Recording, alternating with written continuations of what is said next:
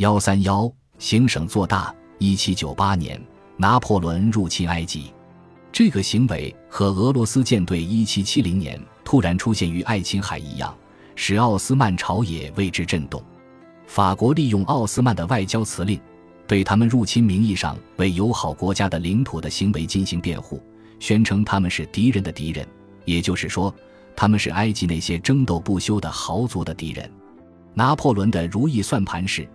只要把腐败的军事头目除掉，人们就会拥抱法国将建立的新政权。屠夫艾哈迈德帕夏也是同样意见，只不过他的目标是恢复伊斯坦布尔政府的权威，而不是建立巴黎的政权。一七九九年，拿破仑进攻叙利亚，屠夫艾哈迈德帕夏继续证明了他对奥斯曼的忠心与价值。一七九八年十一月。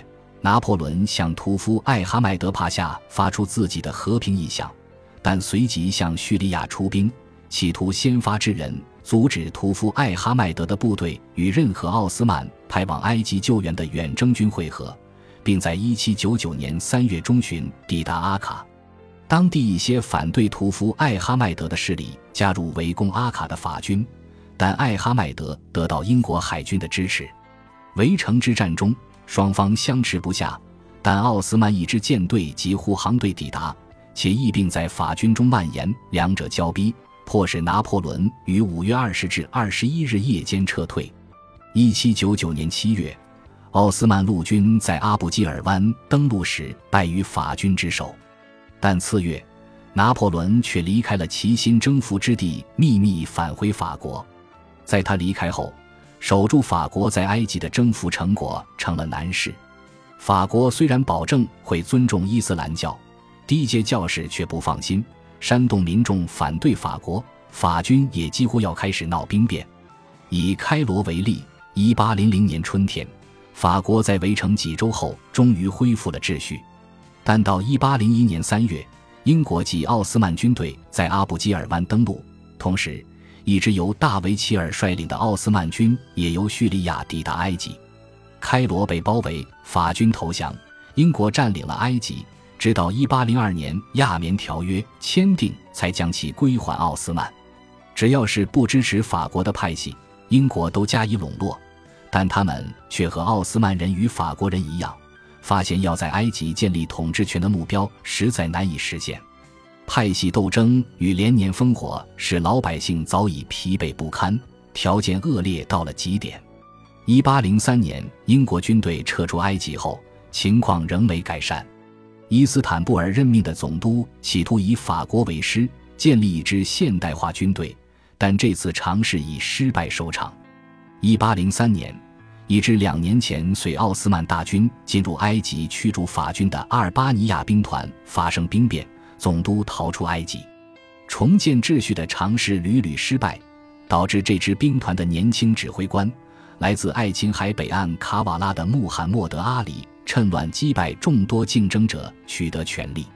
伊斯坦布尔别无选择，于1805年任命他为总督。后来的事实证明，这不是短效的权宜之计。没过多久，穆罕默德·阿里就成功的痛击了那些反对他的管理。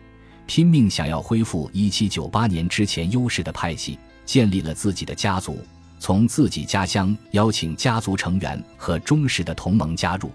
不论是出于真心或私心，他尊重苏丹独有的铸币权利，而且在周五的礼拜仪式中称他的名。此外，还把埃及财政的余钱上缴伊斯坦布尔。穆罕默德·阿里很快就摇身一变，成为奥斯曼的模范仆人。从18世纪最后几十年起，伊斯坦布尔在阿拉伯地区的利益就变得复杂起来。其主要原因是，在奥斯曼权力鞭长莫及的阿拉半岛中部偏僻地方，出现了一个禁欲的伊斯兰教派——瓦哈比派。瓦哈比派以创立人穆罕默德本阿卜杜勒瓦哈卜的名字命名。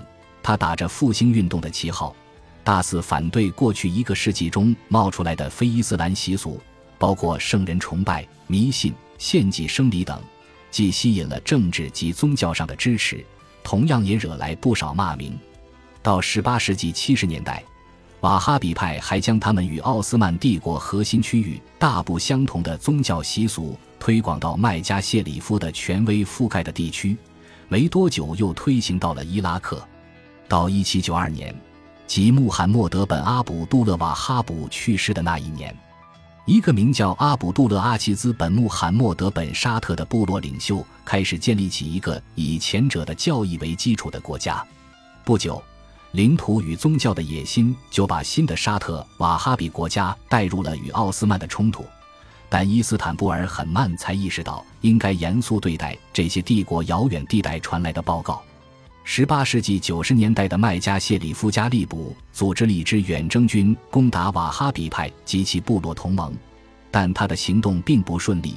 于是他向叙利亚及伊拉克的总督求援，然后又向伊斯坦布尔求助，但这些请求全都石沉大海。一七九八年，谢里夫加利卜被击败，被迫割让了大片土地。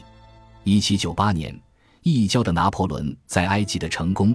进一步削弱了奥斯曼的苏丹哈里发作为圣地保护者及伊斯兰世界领袖的威望，并使瓦哈比派更加确信只有他们才能够拯救伊斯兰教。一八零二年，瓦哈比派攻占伊拉克的什叶派圣城卡尔巴拉，但伊斯坦布尔政府深陷埃及的危机，直到一八零三年才得以发兵征讨他们。然而，奥斯曼的军队与补给都准备不足。沙特人得以继续挺进。一八零三年，沙特人占领麦加，但被谢里夫加利卜击退。一八零五年，他们攻占麦地那，次年再度占领麦加。沙里夫加利卜明白自己处于严重的弱势地位，希望在传统秩序与这个野心勃勃的新教派之间，至少能够维持一个共存的局面。但沙特人对他妥协的尝试嗤之以鼻。并在1807年禁止奥斯曼的朝圣车队通过汉制。阿卜杜勒阿齐兹本穆罕默德本沙特的继承人沙特本阿卜杜勒阿齐兹，在周五的礼拜中用自己的名字取代了苏丹，篡夺了伊斯兰世界中最重要的统治特权。对苏丹瑟利姆来说，这简直是奇耻大辱，他的伊斯兰教最高统治者的地位摇摇欲坠。本集播放完毕，感谢您的收听，喜欢请订阅加关注，主页有更多精彩内容。